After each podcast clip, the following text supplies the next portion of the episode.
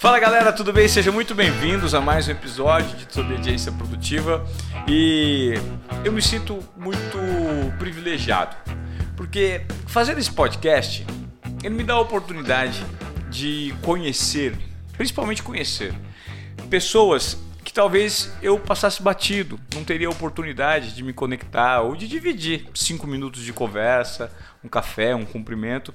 E aqui a gente tem a chance de compartilhar ideias com pessoas que são trazidas por outras pessoas, que são trazidas por outras pessoas. Então a gente, eu acho, acho que entra num círculo virtuoso para gerar provocações, é, insights e conteúdo de valor para todos vocês. Por que eu estou fazendo essa introdução dessa forma especificamente hoje? Porque de cara, quando eu cheguei para gravar essa entrevista hoje, eu não conhecia pessoalmente a entrevistada que está sentada aqui do meu lado. Mas eu fui apresentado é, na verdade, a conexão quem fez foi um, um amigo querido, Ricardo Basalha.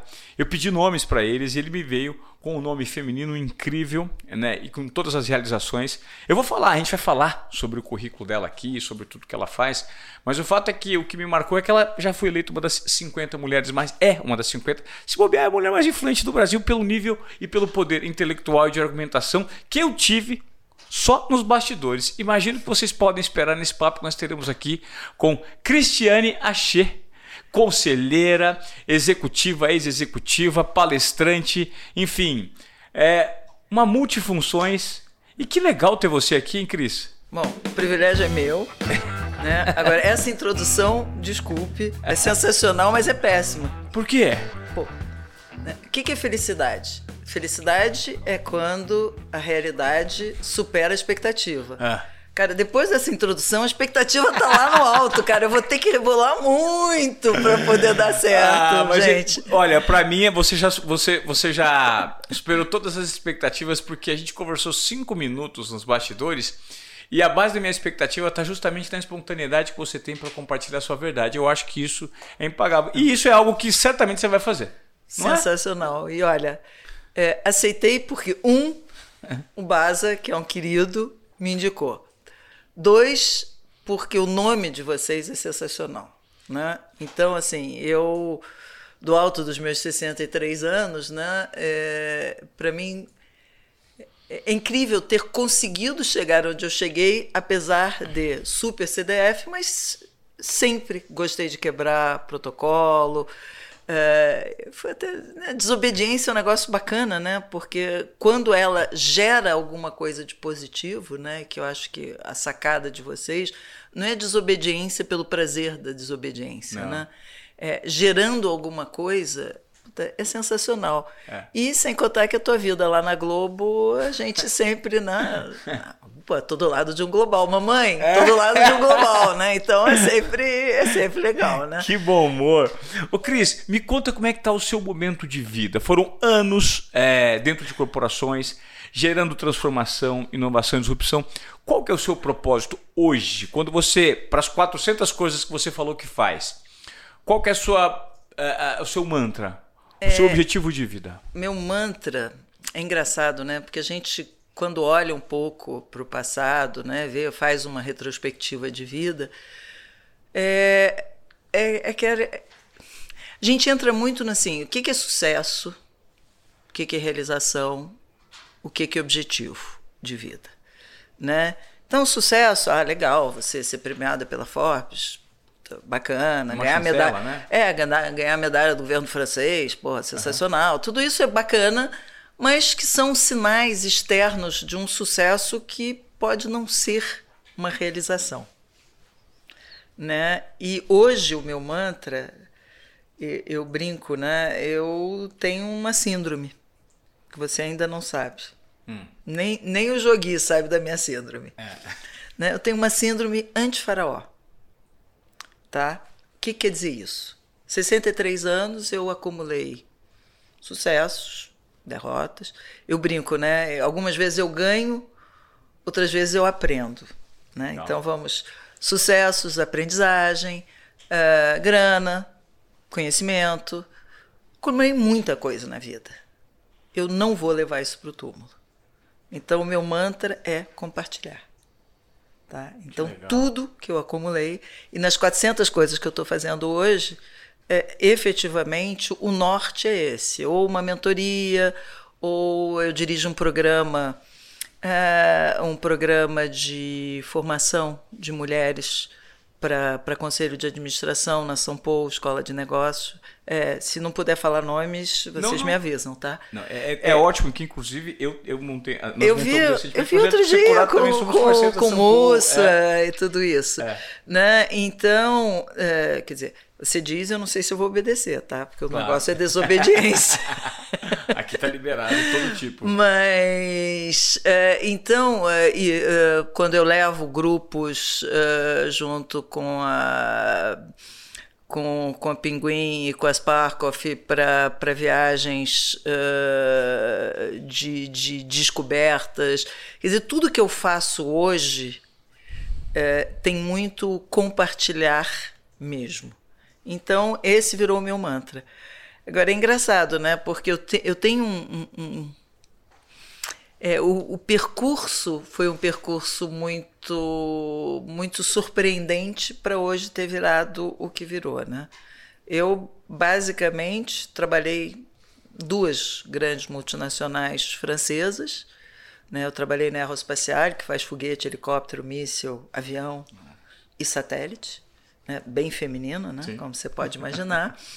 Depois trabalhei na Alstom, quando, vim, quando voltei para o Brasil, eu trabalhei na Alstom, que faz trem, turbina, aerogerador, etc.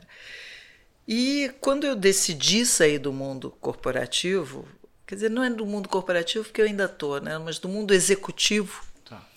eu, eu, isso foi fruto de uma viagem. E eu acho bacana compartilhar isso porque é o quanto a gente está com a cabeça aberta para mudar. Então eu fui com mais vinte e poucos eh, CEOs para o Vale do Silício com o CAS, que é o Knowledge Exchange Section. E lá eu tomei a decisão que eu ia sair do mundo corporativo. Todo mundo tinha 56 anos, né? Pô, mas não, você tá. Porque a GE comprou a Alstom, você tá chateadinha com a GE, porque você mandava muito no tempo da Alstom, agora você não, mais, não manda mais droga nenhuma, então por isso que você está saindo. não, gente, vocês não estão entendendo. Eu saí.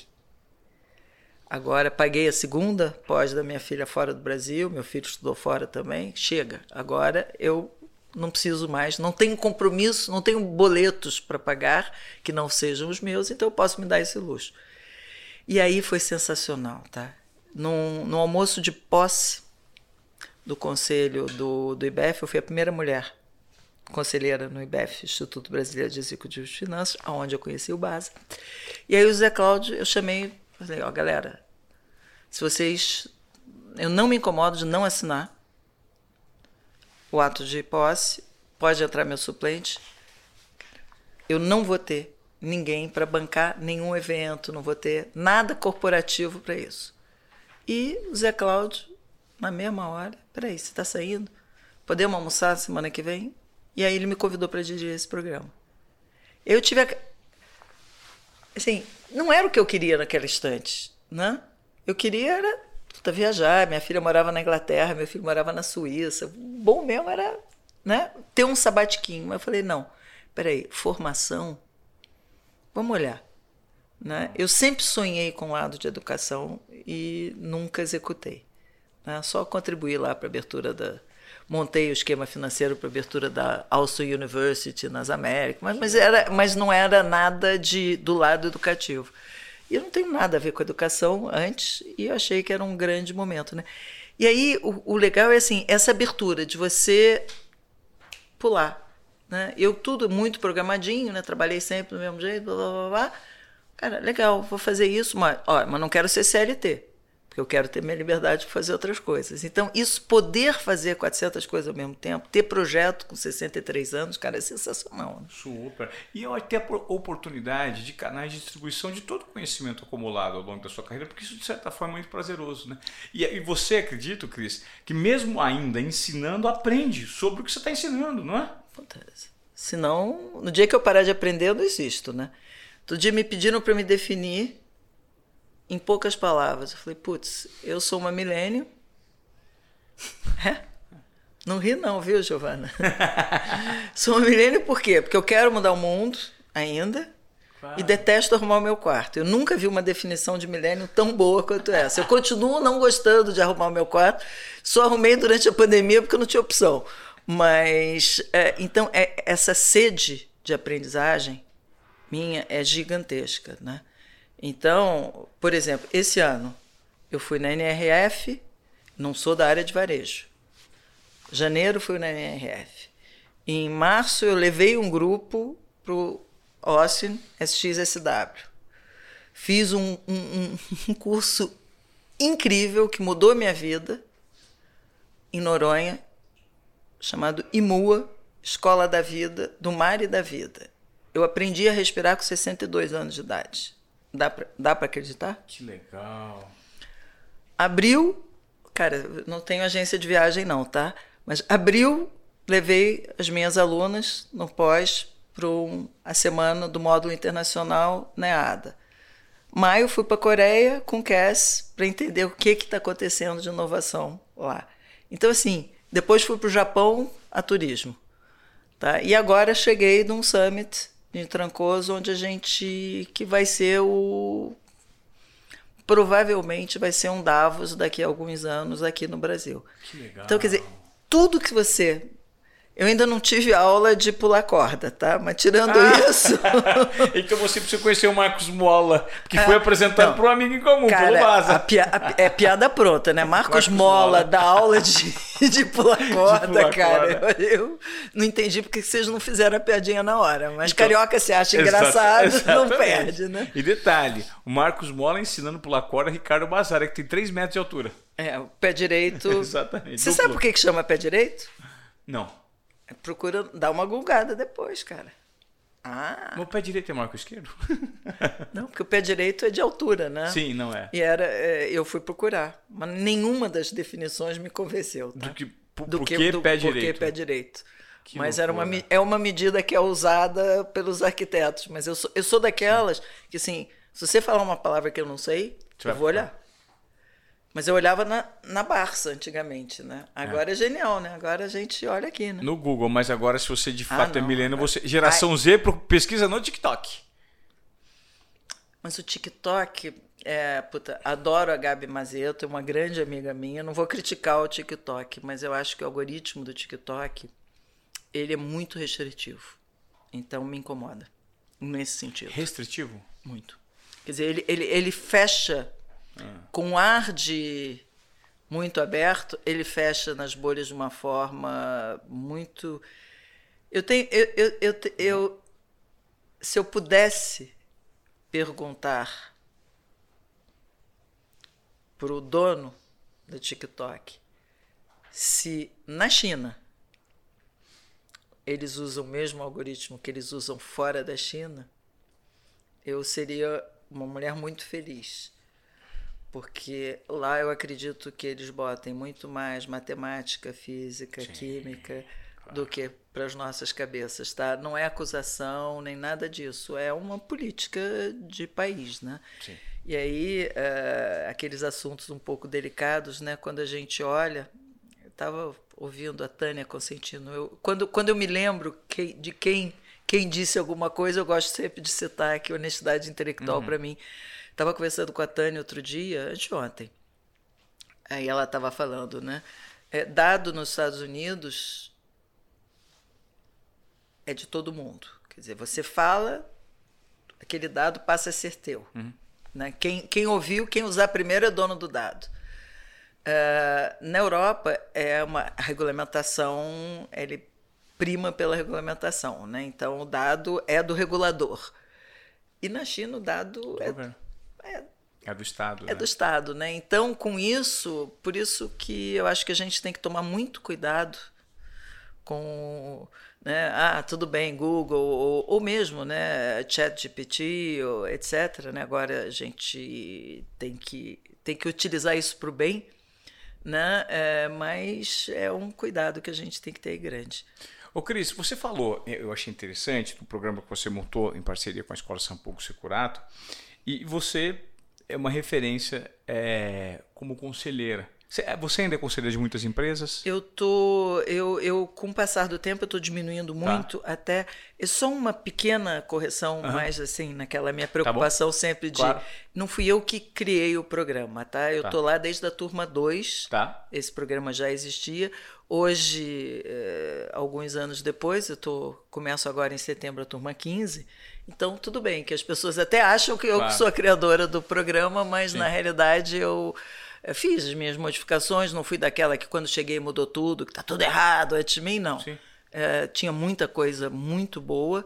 A gente só faz algumas, acrescenta algumas matérias ou alguma, alguma metodologia um pouquinho diferente, mas a, a essência toda está lá.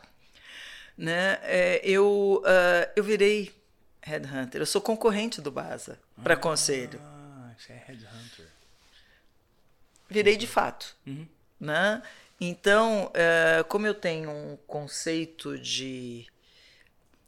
A minha barra de conflito de interesse é muito elevada. Então, eu não, não acho bacana eu sendo contratada, ou às vezes na amizade, montar conselho para alguém, eu escolher os melhores conselhos para mim. Então, eu estou, uh, aos poucos, saindo dos conselhos que eu estou e, e, é muito curioso, né? Porque eu adoro contar isso para as minhas alunas, que a gente chama de ABPET, porque o programa é ABPW. É, eu adoro dizer que quando meu primeiro conselho, eu fiz tudo absolutamente errado. Era o manual do que uma conselheira não deve não fazer. Deve fazer. Por quê? Eu fui conselheiro, meu primeiro conselho era de uma empresa na qual a Alstom era acionista.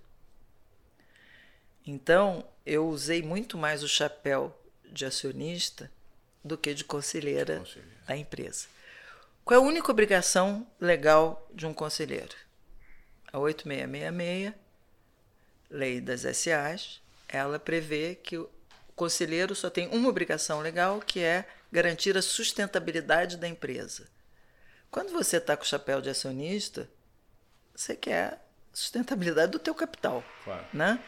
E aí eu chegava ah, isso acontece, esses barulhos acontecem, é uma desgraça. Eu em aula de vez em quando tenho um martelinho, é. que é o cara descongelando a carne, né? Aí o Jogui vai lá dar uma bronca na serra e a gente na não precisa é. cortar. É. A gente não precisa cortar, vai, galera. O, o Jogui normalmente tem a dificuldade, as pessoas Chicote. respeitam o Jogui, mas quando a Giovana vai lá, a história mas, é diferente. Mas enfim, ah. é, e aí eu ia negociar condição de financiamento com o BNDES, não levava nem o CFO da empresa investida. Quer dizer, tudo errado. Então é legal porque você acaba aprendendo e vai evoluindo. Agora, ser conselheira é um tesão, né? Então, agora os meus conselhos, que eu estou diminuindo muito, eu concentro mais em startup, em pequenas empresas que efetivamente precisam do empurrão. Legal. Então, eu, tô, eu sou conselheira da Pinguim, que é uma startup de turismo, uh, Aladas, que é uma startup que visa desenvolver mulheres, enfim. E eu estou com uma pegada. Uh, eu acho que eu trabalhei tanto tempo no mundo masculino, mas tanto tempo, que agora eu estou tentando favorecer, aí, impulsionar esse. É, esse movimento, né? Nunca queimei sutiã, tá? Mas eh, sempre fui muito desbravadora, né? Porque na, nas indústrias nas quais eu trabalhei, eu fui sempre a primeira tudo, né? Primeira gerente, primeira superintendente, Sim. primeira blá, blá, blá. Então, isso era um mundo normal. Agora, eu resolvi não, não brigar. Olha que bacana. Você tem duas posturas possíveis, né? Você pode reclamar que não tem mulher em conselho. Todo mundo reclama. Ah, vamos botar cota, vamos fazer isso, vamos fazer isso. A gente criou seis loucas. Nós criamos uma certificadora que coloca o holofote nas empresas que tem no mínimo duas mulheres no conselho. É muito melhor. Que legal. Em vez de você brigar para que elas achar, né, ficar criticando não. Joga luz sobre Olha quem só, põe. quem é. põe e quem põe está fazendo certo. Tá certo. Né? Já tem isso a gente criou junto com a ONU em 2019, outubro de 19, a gente criou com a ONU e já tem 120 e poucas empresas certificadas. Que legal. E assim, peer pressure, né? Eu cheguei pro Arthur do Boticário, ó, a Natura já tem. Né? E aí, E você, aí começa, você começa. um movimento virtuoso, né? De E pegar assim- pelo copo meio cheio, pelo exemplo Lógico. positivo. Legal. É. E, e- durante essa sua trajetória, essa né, larga experiência em meios corporativos, em conselhos que você sempre foi a precursora, você nota que de fato existiu, está existindo um movimento é, genuíno do mercado para essa representatividade de fato ser exercida na prática? É, é engraçado, né? Essa tua pergunta, ela é muito importante nesse momento, tá? Porque tem correntes que criticam a falta de genuinidade. Tem correntes, ah, isso é board washing, isso é washing, washing, washing, Tá. washing, qualquer washing que você queira pôr. Eu, talvez por uma posição mais pragmática, né?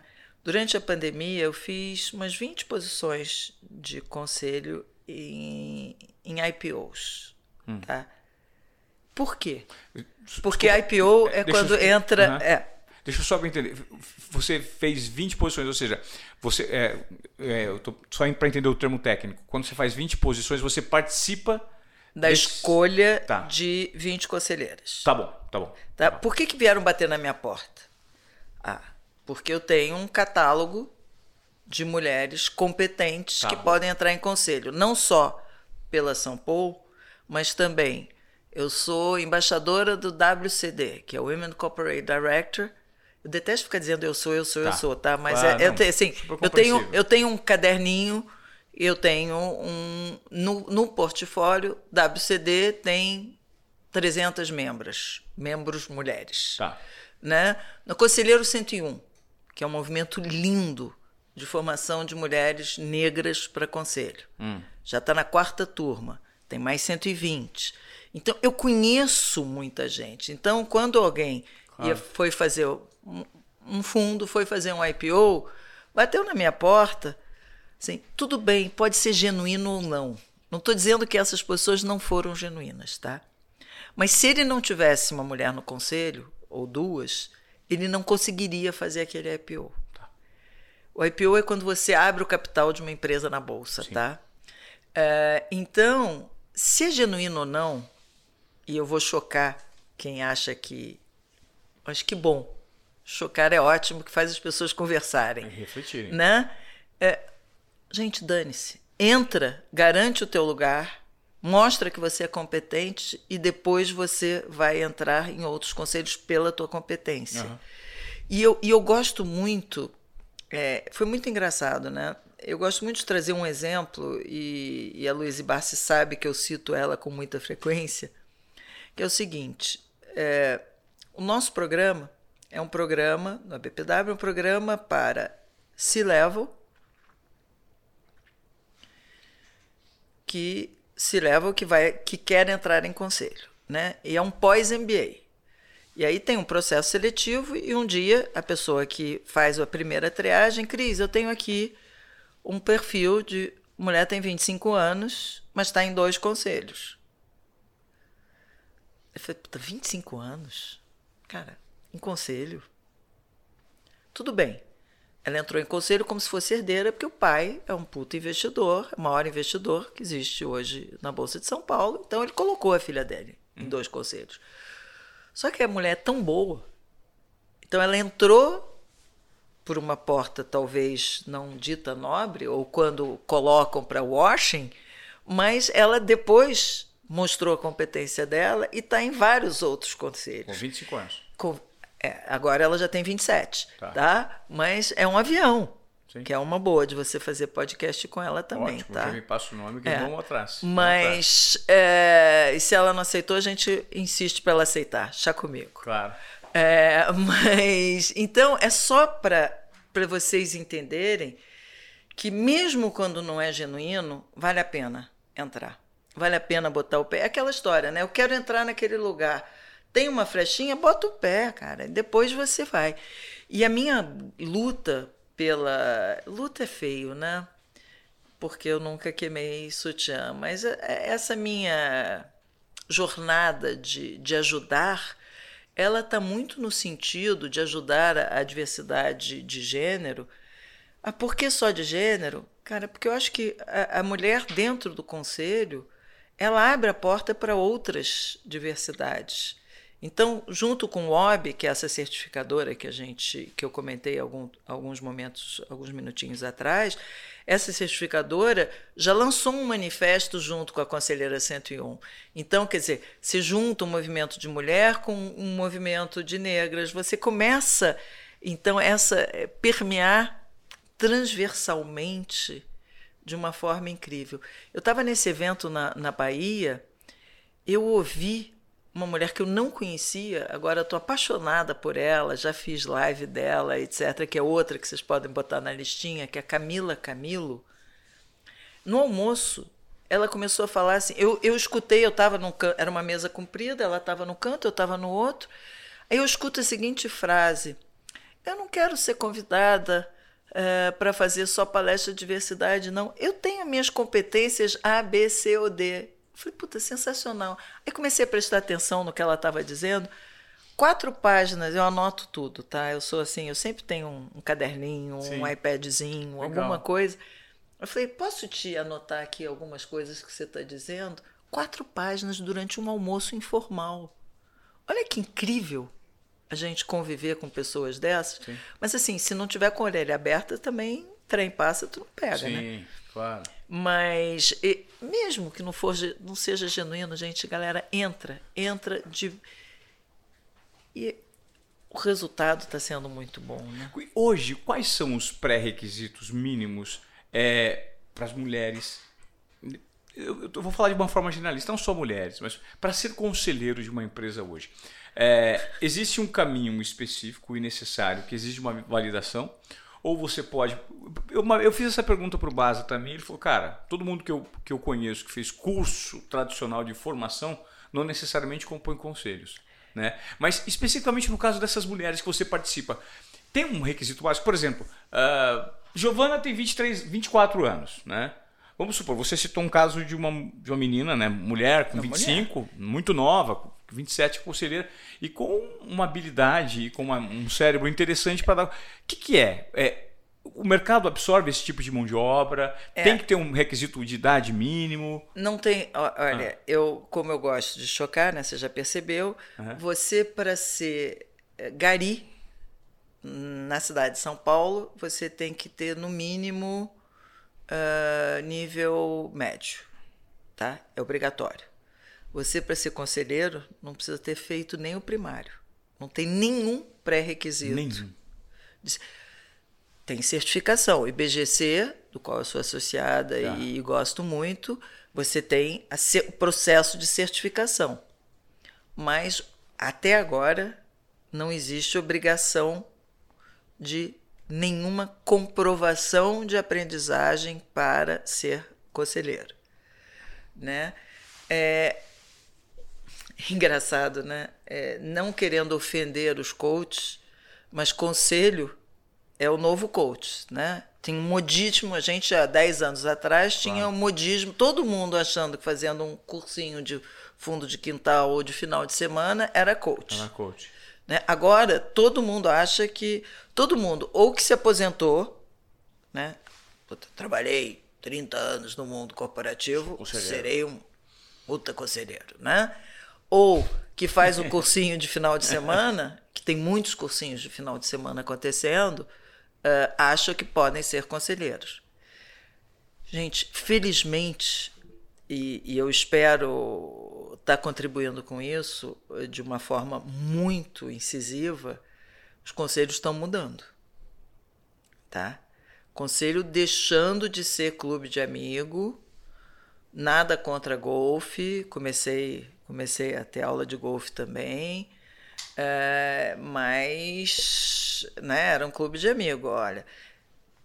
Não, eu estou precisando lá para constar, né? Vamos, e assim, todo mundo com o mesmo perfil, eu não vou entrar no estereótipo do branco, cis, hétero, uhum. uh, 60 anos de, de, origem europeia, não vou entrar nesses. Uh, mas tinha um pouco que a gente, de uma forma irônica e maldosa, chama de Old Boys Club, né?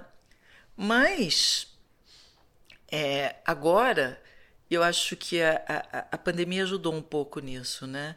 A gente começou a entender que o conselho uh, ele tem que ter gente que entenda de gente, ele tem que ter futurista, ele tem que ter os perfis mudaram. Eu não posso ter só só engenheiro, advogado e, e, e financeiro. Não tem posso. Tem gente que entenda muito o lado humano, né? Para mapear é, padrões de comportamento de consumo, né? Tendências. Tendências. Eu, por exemplo, tenho um, é. eu tenho aluna futurista, gente. E vai entrar em conselho, não tenho a menor dúvida Sim. que vai entrar. Então é engraçado que mesmo no, nesses seis anos, né, que são, foram 14 turmas, o perfil das alunas mudou. Olha que incrível. Né? No começo eu tinha muito advogado financeira. Depois já tive a, a galera do marketing. Depois a galera de RH. Então, mesmo. E aí, como eu, eu, eu reproduzo em sala de aula o meu ideal de conselho, então eu tenho minhas cotas mesmo. É, claro. É, tem X vagas, não, ela não é explícita, mas tem X vaga para advogada, X vaga para financeiro. Por quê? Porque quando a gente for estudar o case americanas, se eu só tiver advogada dentro da sala de aula, não vai, não vai rolar, não vai ter diálogo. E é isso que está é, tá mudando. Então, a Giovana, do alto dos 20 e poucos anos dela, é, se ela tiver as competências diferenciadas que eu esteja buscando Cara, vai ser sensacional. Ela Legal. pode vir. Não é porque ela só tem 24 anos. E, e eu tenho aluna de 69 anos dentro da sala de aula. Na, na, turma da, na turma da Luíse, quando começa, as aulas começaram, ela já tinha 26, eu tinha 26 e 62 na mesma sala. Cara, é sensacional. Então, a gente criou o selo WOB para Mulheres em Conselho eu, eu tenho um sonho, tá? Não sou o Martin Luther King, mas eu tenho um sonho de criar um selo geracional que eu tenha minus 40 plus 60 no mesmo conselho. Olha que sensacional. Super. Né? Então é isso, e eu, eu acho que está mudando. Né? Você, na tua pergunta, você tem vários subitens. Né? O mercado tem vazão para todos esses cursos? Não tem. Se você olhar para empresas de capital aberto, você tem 250, pouco menos de 250 empresas de capital aberto. Existe uma concentração de conselhos em poucas cabeças. Uhum. Tá? tá? Hoje tem um índice sensacional, que foi até a índice que, que passou para gente. Eu não tenho ele atualizado desse ano, tá? mas no ano passado, mulheres conselheiras em empresas listadas na Bolsa em São Paulo, elas tinham uma média de 6,4 conselhos.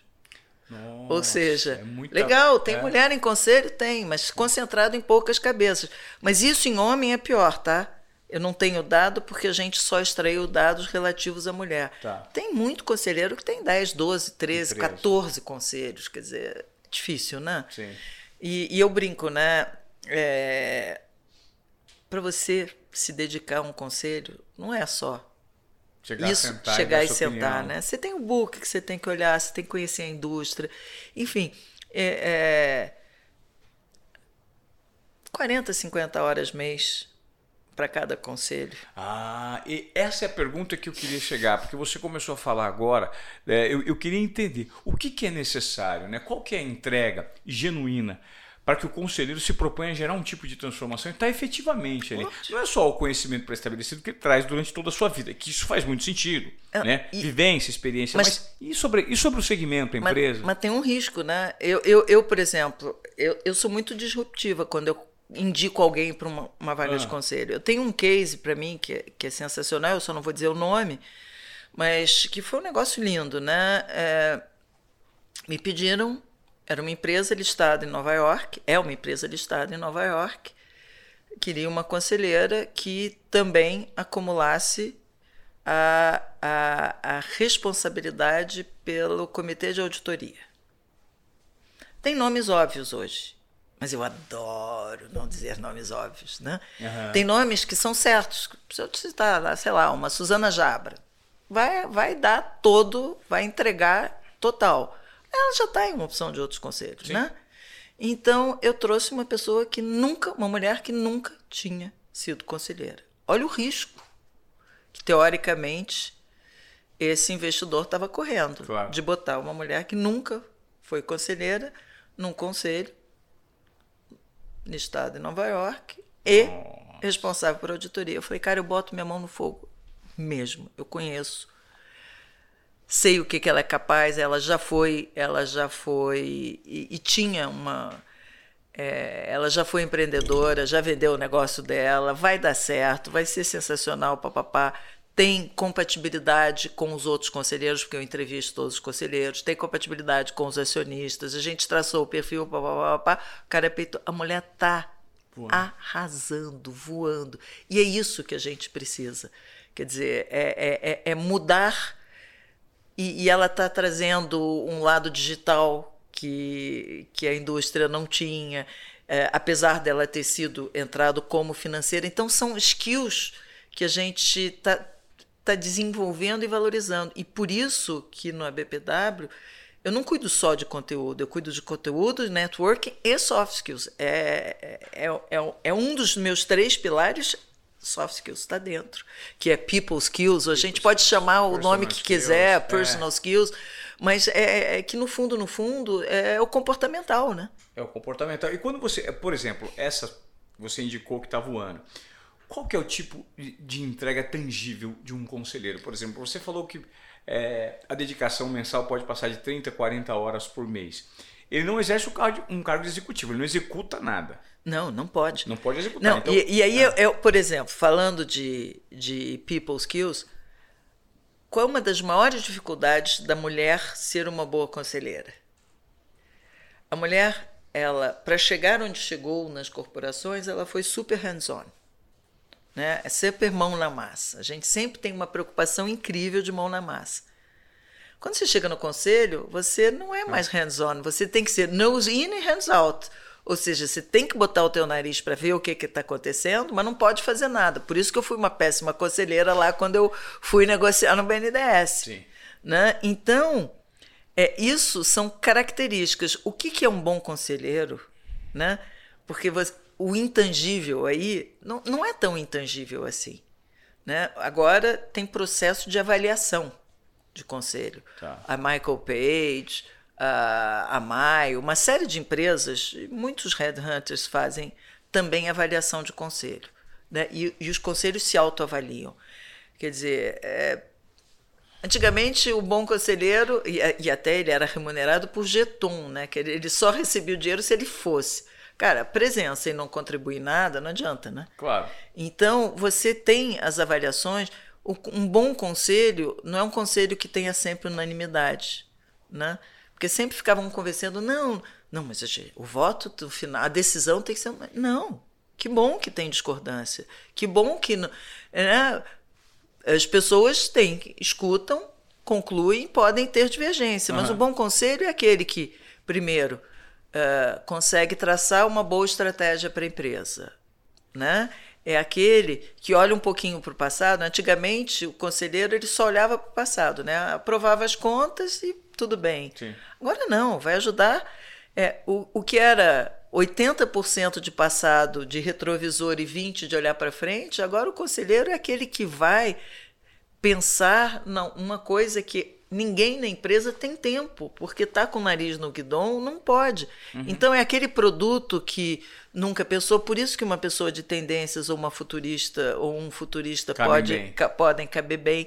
Então são pessoas que vão se preocupar com a sustentabilidade da empresa, não é só resolver e que, e que sai do, do trimestre, né, daquele resultado. eh, e, por exemplo, tem que se preocupar com todo o norte de, de ética e compliance dentro da empresa, tem que cobrar muita coisa nesse, nesse sentido, eh, vai, vai se preocupar se efetivamente todos os riscos estão sendo percebidos. Não vai fazer análise de risco, mas, Tá. cara, não tem algum risco aqui que a gente não, não se tocou que vai zelar pelo risco reputacional da empresa, Sim, né? Então cê, perfeitamente. é, é- é- vai muito mais Né? O executivo é muito mais fácil você avaliar um executivo do que um conselheiro. Tem alguns intangíveis, porque quando você por que, que é fácil você analisar um executivo? Porque o executivo tem que resolver a árvore. O conselho tem que ver a floresta. Tá. Então é muito difícil você avaliar quem está olhando para a floresta. É uma visão muito mais macro do todo. É, né? é, é, e, e é, e é apaixonante, né? Bom, eu sou apaixonada por muita coisa. É, é, é, e às vezes eu acredito que muita gente, sem a pretensão de ser, acaba sendo um bom conselheiro. é? Cara, é. Porque o que, que o conselheiro tem que fazer? É, e é engraçado, né? É, Estou num momento que eu estou super orgulhosa da minha idade. O que está na moda hoje? A inteligência artificial, né? Sim.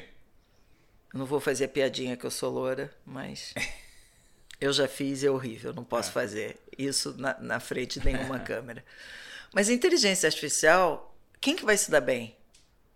Ah, quem é nascido no digital, desculpe. Não é quem é nascido que é digital que vai.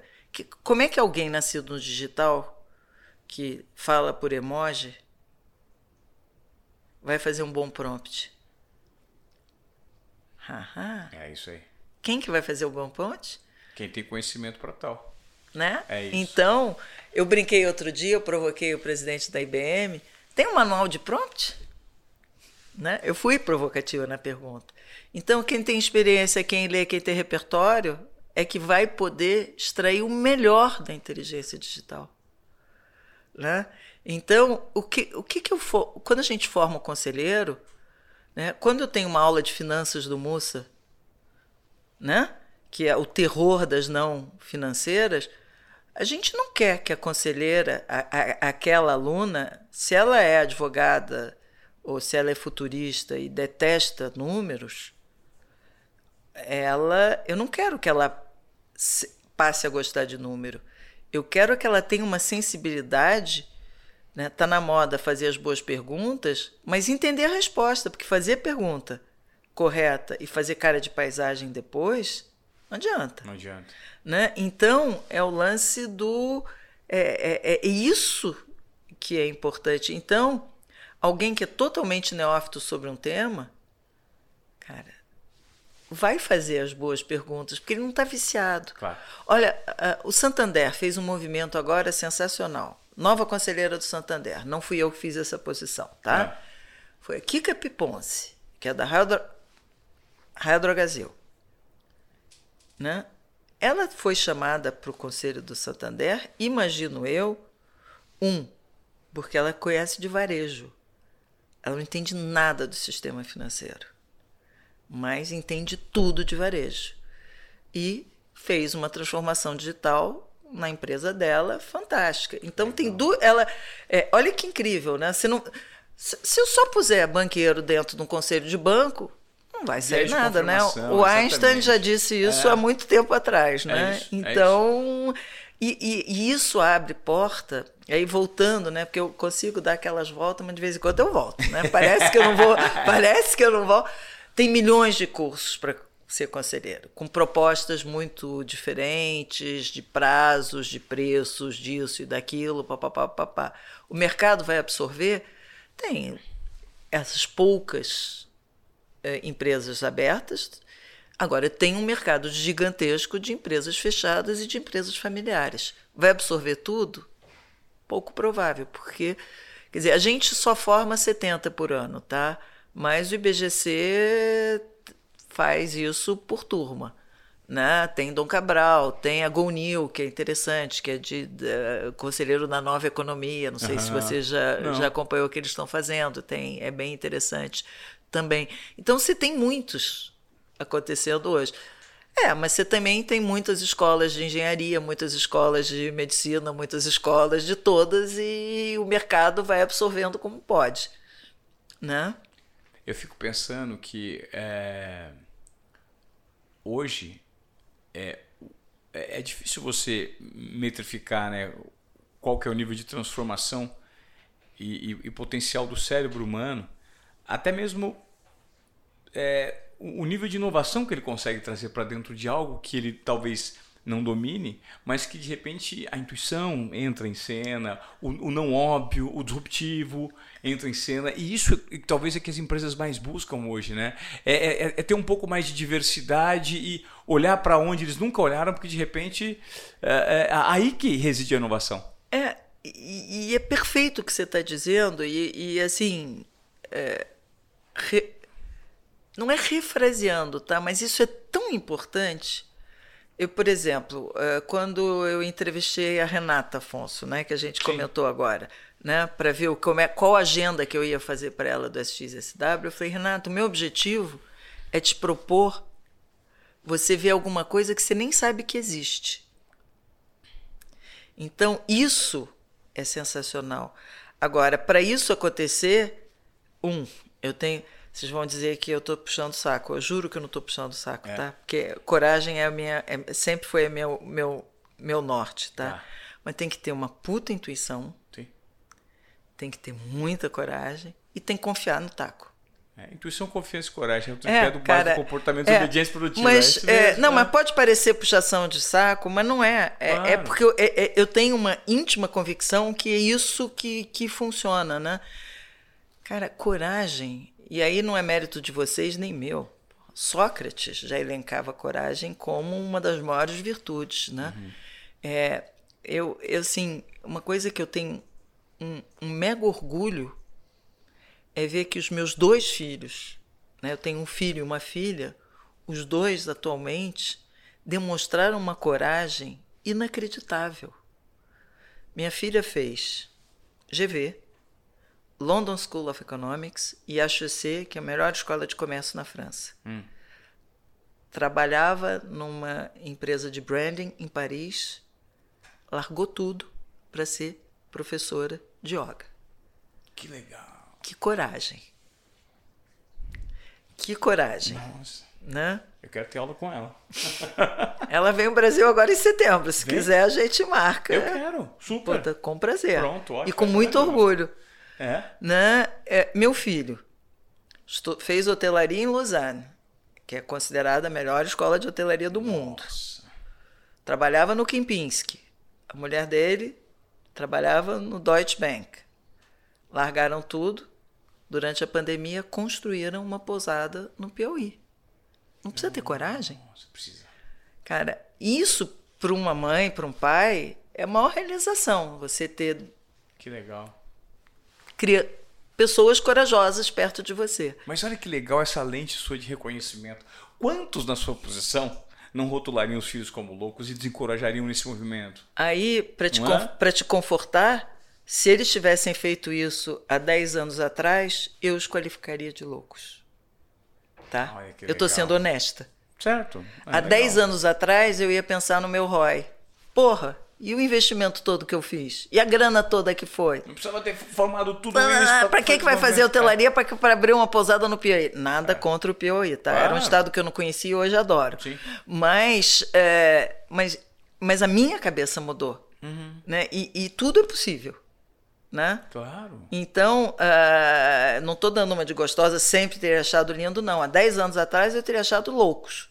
Sim. Hoje eu bato palma né? Porque é uma é um ato de coragem incrível. Porque em algum momento, dentro do que eles estão fazendo, já está comprovado que os pontos vão se conectar em algum momento, porque todo o conhecimento acumulado não se perde. E ele só pôde abrir a posada dele lá porque blá, blá, blá, e ela só pôde migrar para aula de, de yoga porque ela pôde escolher, gente. Escolha, livre-arbítrio é sensacional, né? É, é. Quer dizer, não foi fazer isso porque não tinha opção, não. É dentre todas as opções que ela tinha, no livre-arbítrio, achou que isso era o melhor para a vida dela e das pessoas em volta dela. Não é lindo isso? Ô, ô Cris, como é que você avalia que esteja o estágio de evolução é, verdadeiro também, genuíno de representatividade, quando a gente pega empresas é, nesse processo de transformação, de reconhecimento da figura feminina.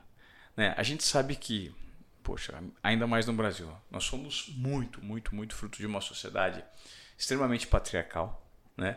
É, recentemente nós vimos o, o, vimos o filme da Barbie. É, inclusive, você viu Barbie? Eu, eu vi que você fez um podcast sobre Barbie. É... Fizemos um podcast é... sobre para dar pontos de vista. Assim, nós não temos a pretensão de sermos certos nem errados, mas só mas geramos provocações. Peraí, não que tem que certo, é certo? errado. É. Sim, é exatamente isso. Você, você chegou a assistir o filme ou não? Eu, eu ainda não assisti, porque ah. na hora que ele saiu, e todas as minhas amigas assistiram juntas e fizeram vários eventos incríveis sobre isso, ah. eu estava fora do Brasil. Tá. Mas assistirei. Tive todos os. os uh, quer dizer, eu vou assistir só para dar o check, tá porque tá eu já tenho até uma opinião sobre o filme. Ótimo. Mesmo sem ter assistido. Legal, quero né? saber. Que absurdo, né? Não, mas, mas você, deve ter, você deve ter visto muitas críticas, muitas resenhas sobre. Ah. É. Na realidade, primeiro, o filme existir acho sensacional. Tá? Eu sou daquelas pessoas, daquelas mulheres que não fiquei chocada quando a Anitta foi convidada para ser conselheira. Né? E aí depois, se quiser, a gente toca nesse assunto depois. É. Então, o filme existir, acho sensacional. Uh, a, a, a, dualidade entre o mundo real e o outro eu achei que foi uma sacada bacana. Uhum. Uh, estereotiparam de alguma forma, acho que se estereotiparam, estereotiparam com muito senso de humor. Uhum. Né, que eu acho que o humor, uh, né, humor, eu entrei aqui dizendo, olha, desculpe as minhas piadinhas, né, carioca se acha engraçado, né, então o senso de humor para mim é uma coisa importante. E acho que algumas mensagens, tem lá a cena da mesa que só tinham homens, ou né? é, é um retrato do mundo real. Então, trazer isso eu acho muito importante. Tá? É, e, mais importante de tudo, fez com que o assunto fosse conversado. Legal. Eu acho que é, a função das pessoas privilegiadas como nós né, que temos acesso à informação, é assim: quanto mais a gente puder contribuir para que as pessoas reflitam, para que as pessoas conversem, né? não precisa adorar ou detestar o filme, não precisa polarizar, cara, não precisa. O filme existe, é legal, é bom ter o filme, é bom o assunto ser trazido e vamos conversar. Sim. E abriu uh, assunto para muita gente, então ótimo principalmente para o universo feminino. E, e, essa pergunta que eu gostaria de fazer: ainda existe nessa sociedade que a gente vive uma resistência muito grande do ponto de vista da figura feminina, a mulher que discrimina a mulher, que não quer enxergar o papel de transformação que a nova mulher tem que ocupar? Cara, você quer, você quer minha cabeça, né? Porque perguntou, eu não, eu não, não vou usar coringa, tá? Claro. Tem um programa na França chamado é. Les Quatre Vérités, as quatro verdades. E aí cada convidado tinha direito a três coringas, né? Quando ele não queria, eu não vou usar o meu coringa, é. tá? Mas é engraçado e, e, e acho muito bom você trazer esse tema, tá? Quando o Zé Cláudio, há seis anos atrás, me chamou para dirigir esse programa, me convidou. Na Escola São Paulo. Na né? Escola São Paulo, de mulheres. Era um curso exclusivamente de mulheres para conselho de administração. Olha o meu viés. Cara, só mulher? Torci o nariz. Eu falei, me dá 48 horas para eu pensar? Aí pensei. Aí uma reflexão boa que eu fiz, tá? A gente tem data de validade. Uhum. Se eu ficasse os seis meses viajando do jeito que eu estava querendo, será que quando eu voltasse alguém ia me propor alguma coisa? É, então, pensei na minha data de validade, hashtag fica a dica. Dois, falei assim, puta, é, se trouxe só a mulher, né? Olha o meu viés, né? Será que vai ter muita perua? Meu viés, Cris. Há seis anos atrás, não é tanto tempo assim.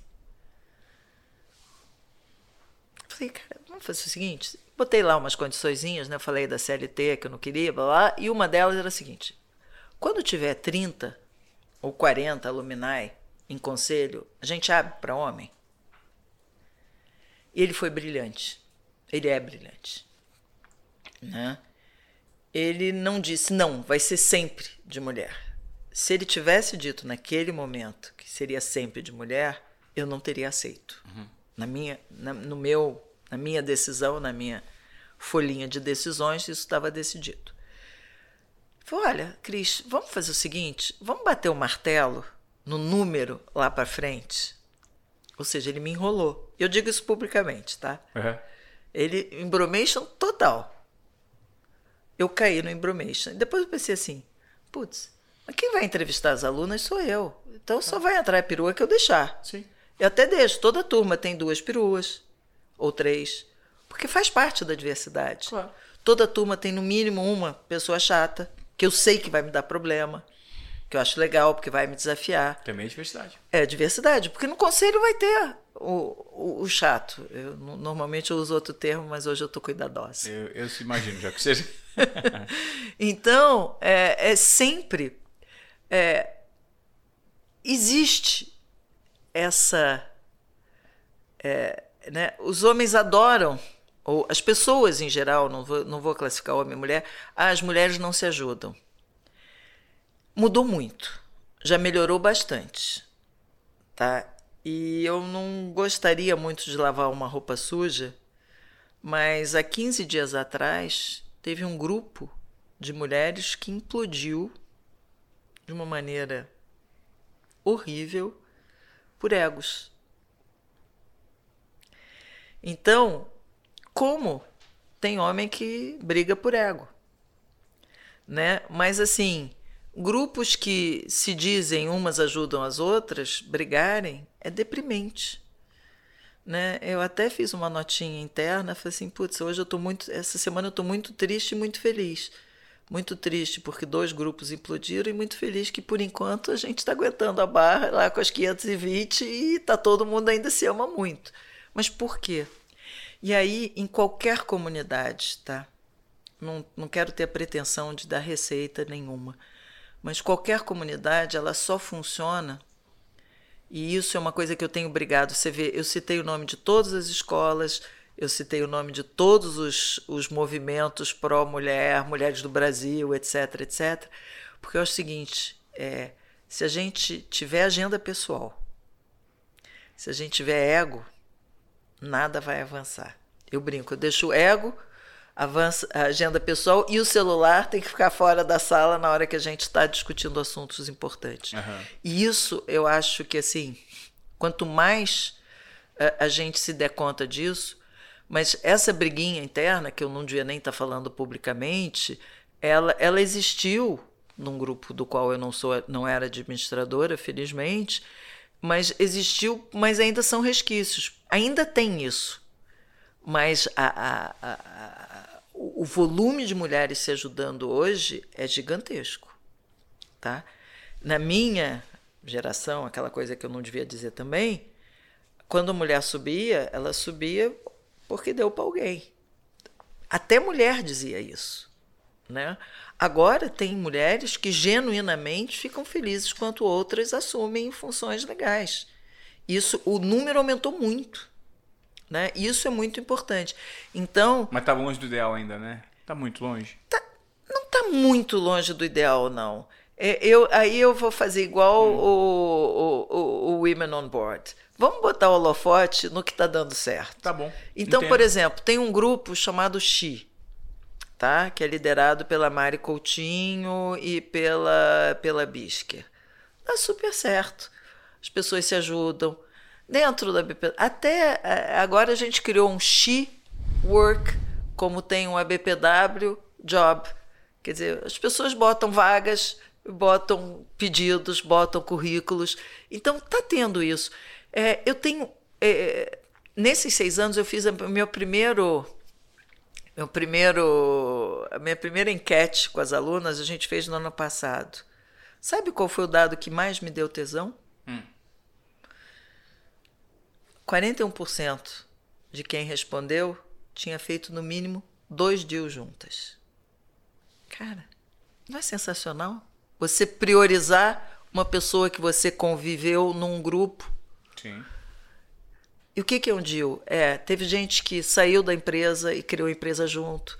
Teve uma que abriu uma startup, colocou de CEO uma, uma BPW de outra turma que não a dela. Sabe? Teve uma, para mim foi o máximo, tá? É, ela chegou para mim, Cris, eu fui convidada eh, para um conselho. Só que eu não sou a pessoa ideal. Eu falei, isso é síndrome de impostora ou realmente? Não, Cris, por causa disso, disso, disso, disso, disso, daquilo. Eu posso até aceitar, mas se der ruim, vão dizer que deu ruim porque eu sou mulher. E nós juntas pegamos uma colega de turma dela e colocamos no conselho. Olha que incrível, porque o primeiro conselho, você abrir mão de um potencial primeiro conselho, cara, precisa muita maturidade, claro. mas muita maturidade, né? Então, quer dizer, existe. Então vamos botar o holofote nas coisas tá boas que estão acontecendo e estão dando certo. Tem muita, muita mulher ajudando mulher, sim. Não é 100%? Ok, mas também não tem 100% de homem ajudando homem. E você já foi alguma vez, é, Cris, criticada por ter sido muito muito relevante num momento e num meio extremamente patriarcal? Assim, pô, ah, se você conseguiu é porque você teve que se subverter ou submeter a algumas situações. É... Teve algum tipo de questionamento durante essa trajetória em ambientes que você frequentou relacionado a isso? É, na realidade, ah. é, foi engraçado, né? Eu usei o fato de ser mulher a meu favor, mas nunca na sedução. Uhum. Né? Eu, por exemplo, na minha vida de Alston, quando o presidente mundial da Alstom vinha aqui e tinha um jantar, como era a única mulher no jantar, onde que eu sentava? Do lado direito do cara. E aí eu buzinava Perfeito. tudo que eu queria fazer. Uhum. Então eu usei favoravelmente. Eu ter sido criticada, uhum. eu, eu, eu fui muito homem no começo da minha carreira. Muito. Porque eu não tinha alternativa. Né? Imagina o seguinte: uma brasileira na aeroespacial na França, com foguetes, mísseis, papapá, papapá, papapá, papá, com 25 anos. É isso que eu fico imaginando. Como é que foi esse, é, é, esse comportamento, esse código de conduta, então, o aprendizado disso? Eu usava, eu usava taierzinho, eu tinha orgulho quando, quando, quando a gente começou a ganhar um pouquinho mais de dinheiro, né? Eu tinha um, um Prince de Galles, né? Que era lindo. E eu achava aquilo lindo. Olha, olha que absurdo. Né? Eu digo, eu nunca queimei sutiã, mas queimei taier. Tá? Então eu me fantasiava de homem, né? um pouco. E, e assim, e, e, eu era muito jovem, juntou tudo, né? Eu era mulher jovem e gringa, né? E de um país, né? Isso bota 85, 86, de um país em que só tinha carnaval, né? Futebol e índio na rua. É, e, e, e, né? e, o famoso termo mulata, né? É, e prostituta, prostituta do bar de Boulogne, né? Era aquilo, é. né? Inclusive, é. Então, é, então, no começo foi muito difícil. Eu, eu joguei o jogo, tá? Eu joguei o jogo. Foi de... duro jogar esse jogo? Na época, não. Na época nem, nem, nem, nem passava pela minha cabeça não jogar aquele jogo. Hoje você jogaria de novo? Olha, hoje, é, sabe o que que. É, hoje, é, ótima pergunta. É, jogaria o jogo se, se fosse no túnel do tempo, jogaria, no, jogaria de novo. Hoje, eu não precisa mais jogar esse jogo. O contexto mudou. É, o contexto mudou. E uma outra coisa que, que me incomodou durante anos, depois que eu saí da, da aeroespacial, e, e que é o seguinte, cara, eu, eu estruturei financiamento para venda de míssil. Nossa. Hoje eu não faria isso de novo. Oppenheimer? Deu um. né? Mas, mas olha só, para me dar boa consciência, não sei, hum. mas o coração artificial ele só existiu porque a matéria-prima que foi desenvolvida para o míssil serviu para o coração artificial. Ah, tá se dando, né? Que nem na Idade Média você comprava pecado, né? Você pagava para liberar os seus pecados. Mas, quer dizer, é, quando se tira do contexto, né? É, mas isso forma o que te trouxe até aqui, né? E a gente, às vezes, é. não tem o um nível de consciência. É muito fácil você ser engenheiro de obra pronta, né? É, mas quer dizer, e que bom que depois disso eu parei para pensar, falei assim, putz, mas foi legal o que você fez? Né? Mas, cara, era helicóptero, era foguete, tinha outras coisas legaisinhas. Airbus, que todo mundo acha o máximo, puta, eu tinha um puto orgulho. E quem financiou? O Airbus hoje só existe porque teve míssil que foi vendido na guerra do Irã e do Iraque. Então, essa grana serviu para financiar um outro projeto. né? Então, quer dizer, ah, mas então tudo é possível? Não. Hoje eu teria uma cabeça um pouco diferente. Sim. É eu teria como... ficado só nos helicópteros, porque eu comecei na, na área de helicópteros, depois eu fui para holding. Né? Uhum. Talvez eu tivesse ficado só nos helicópteros, né? Mas... Você, é, é, o que você disse, né? Quando existe quando você é, os seus acertos e e os aprendizados. E os aprendizados.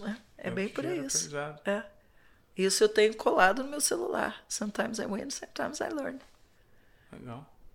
Que eu peguei num, num adesivozinho de uma loja na Coreia, agora, onde eu fui tentar entender um pouco como é que eles conseguiram. E aí a conclusão é que se eles não tivessem ditadura, eles não teriam conseguido. Se não tivesse ditadura. Né? É triste constatação isso, né? É. São os pêndulos, né, que a humanidade vive, né?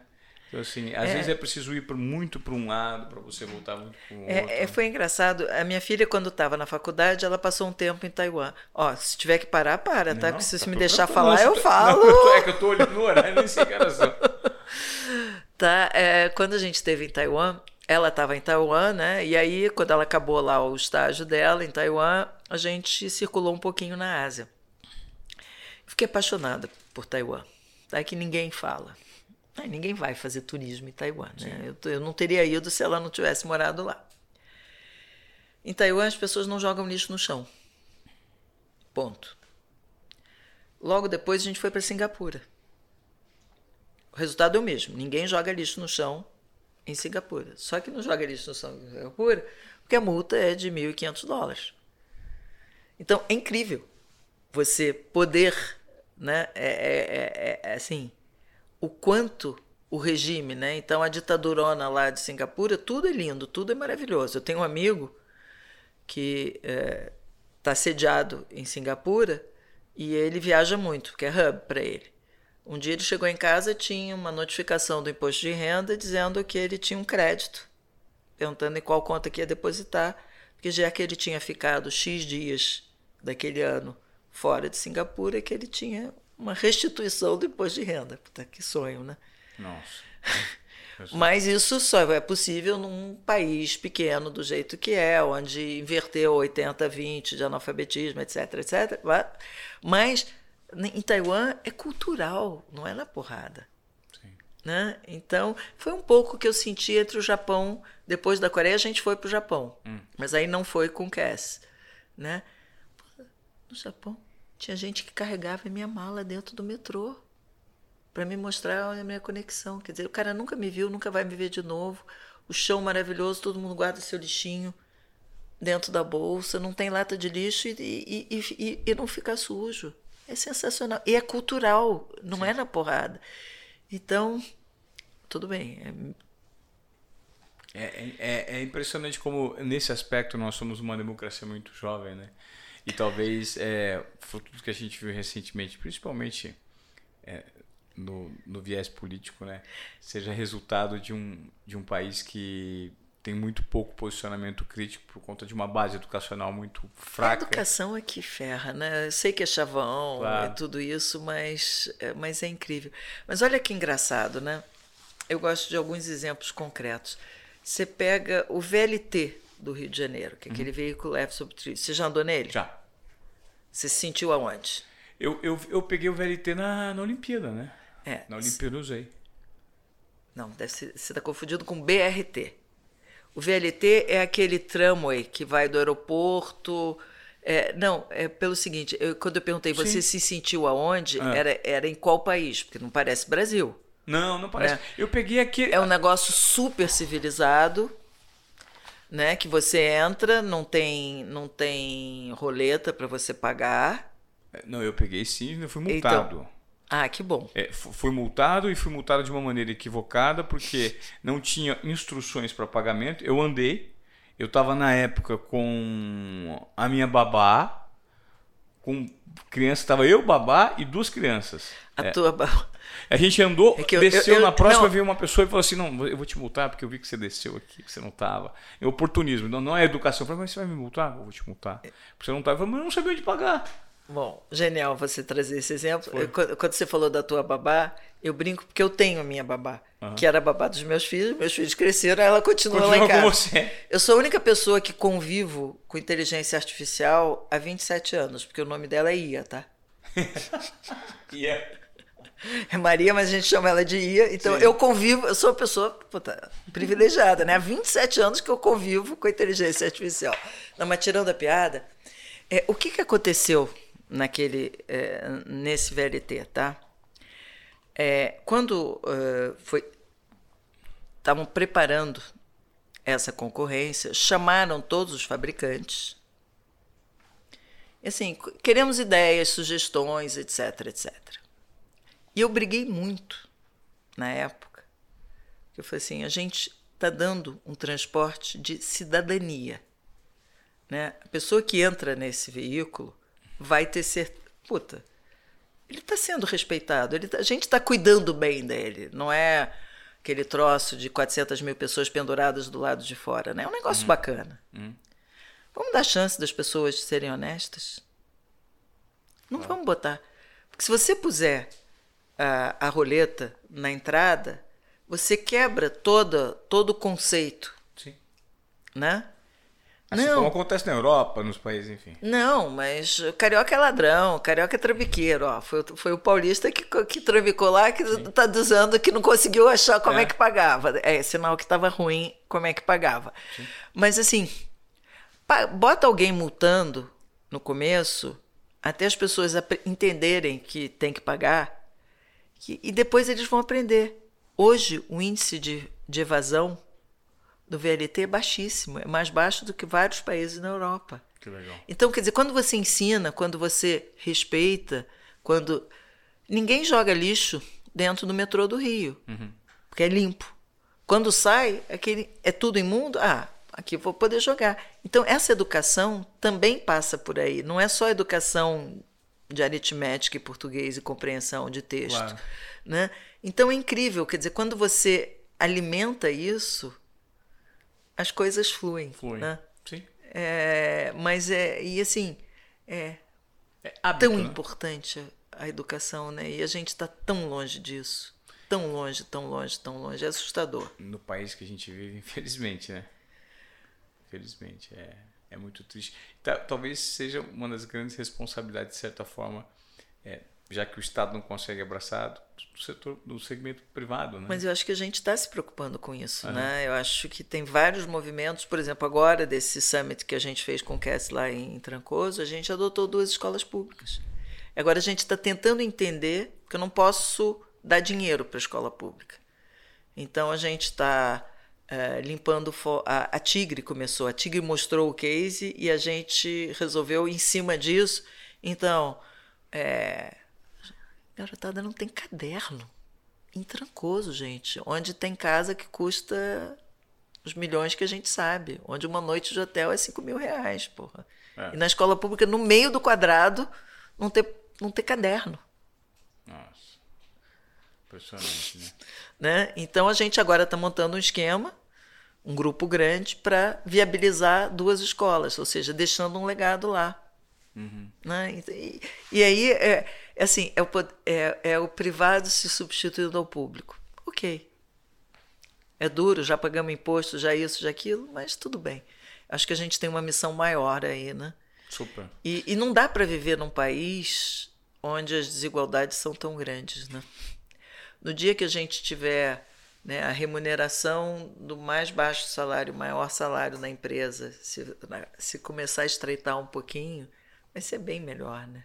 Ah, ah Cris, quando você podia fazer, por que, que você não fez? Porque não tinha, era um não. Era inexistente. Mas eu acho que hoje, uma coisa que é muito bacana, né, que é a, a, o que eu chamo afetuosamente a garotada tra trazendo, quer dizer, ninguém mais quer trabalhar numa empresa em que o CEO ganhe 50 vezes o que o mais baixo salário. Você pode perguntar, tem dois jovens aqui na frente, vocês não trabalhariam? Né? Veja meus filhos, as opções que eles fizeram, e que bom. Então, as empresas. É, agora a galera tem dificuldade de achar. contratar mão de obra mais jovem, porque o, que tem para oferecer não, não, é mais o que estão buscando, né? Claro. Esse equilíbrio de vida pessoal, vida profissional, profissional né? E, e, assim mesmo, os valores. Agora eu não entro nessa empresa porque olha que lindo o Uber botou fazer o anúncio da Uber lá.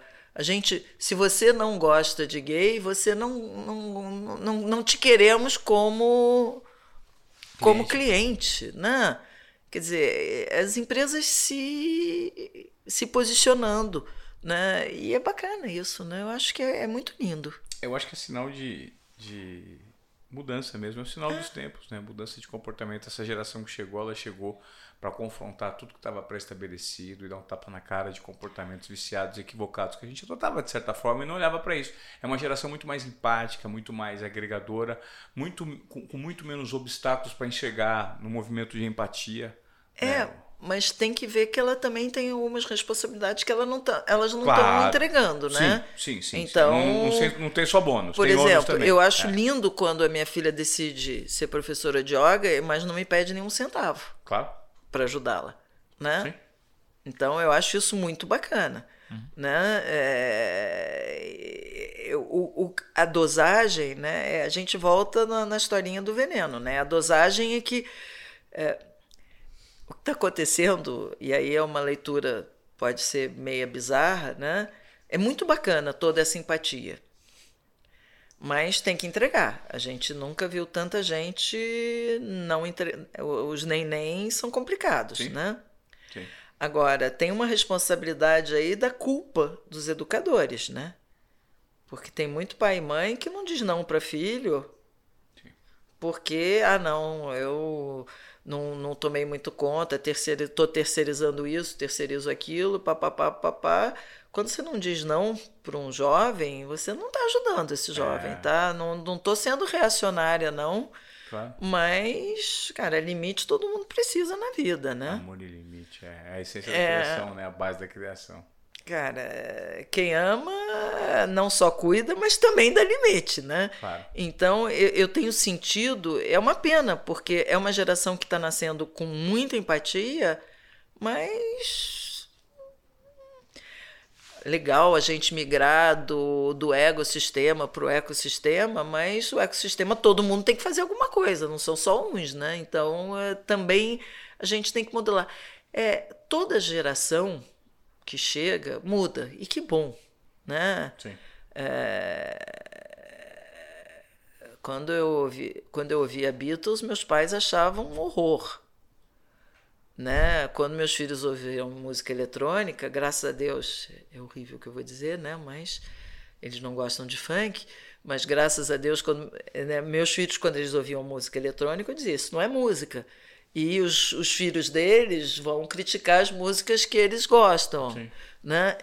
Essas evoluções são boas e, e, as mudanças são importantes, mas tem algumas coisas de base que tem que ter. Sim. E o limite é muito importante, cara. Pô, Cris, que legal esse papo com você. É assim, é, é gostoso, né? A gente se aprofundar por vários temas. Eu já gostaria de deixar aqui é, um convite para um próximo Desobediência Produtiva que a gente traga outros perfis para a gente de repente gerar debates, porque eu acho que seria muito interessante. É, e, e, é bacana, né? Eu vi que você faz de vez em quando, mas pouco, uhum. mais pessoas juntas, mais pessoas né? juntas para gerar debates. É, eu acho que a conversa pode se estender, é, é, ouvir pontos de vista divergentes às vezes, né? São interessantes. É tão importante, geram, gente. Com, e, né? E, e assim, é o grande problema do Brasil hoje, além da educação, é a droga da polarização. Então, quer dizer, quando você favorece o debate, mas não são aqueles debates babacas que a gente está vendo de, na televisão, nas, nas Globo News e nas CNNs da vida, não. Não é isso. É um debate onde as pessoas entram efetivamente com vontade de ouvir. Claro. Né? Porque, é, e aí voltando, né? Ups! Uhum coisa que eu mais odeio é o conselheiro de voto pronto. É aquele que chega na reunião de conselho, já sabe, ele viu a pauta, estudou a pauta, pum, pum, pum. Esse, esse assunto eu vou decidir isso, esse eu vou decidir isso, eu vou decidir isso. Então não precisa de reunião de conselho, né, meu claro. querido? Né? Então é, é o debate onde todo mundo escuta e não fica pensando a frase bonita seguinte que ele vai dizer. Né? E uma coisa que eu achei muito bacana nesse nosso bate-papo, entre milhões de outras coisas, não tinha pauta. Eu não perguntei se tinha pauta e não tinha pauta. Não tinha pauta. Né? Então é sensacional, porque aí eu não, não me preparei, Claro. não quis. Não, aqui eu vou ter que dizer isso, aqui Não. eu vou ter que. Não, cara, e isso é, é, é um verdadeiro debate. Se você conseguir trazer pessoas que venham todas com essa efetivamente, genuinamente, que acho que é uma palavra que você repetiu algumas vezes. É. Então, é legal porque isso deve ser importante para você e é muito importante para mim. Então, essa genuinidade é fundamental. E, e- e vamos desobedecer sempre, querido. Né?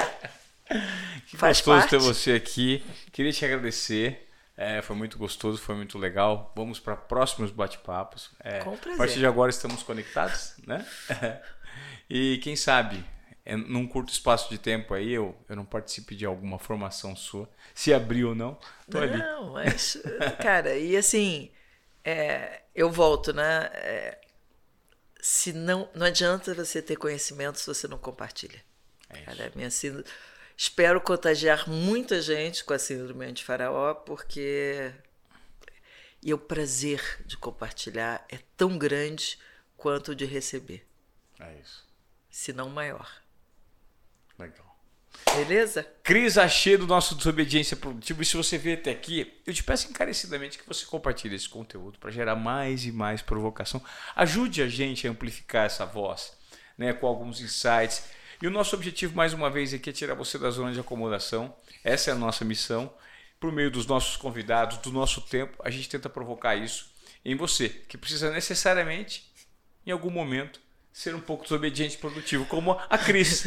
Querendo já pedir tempo, É claro. já levantei a mão.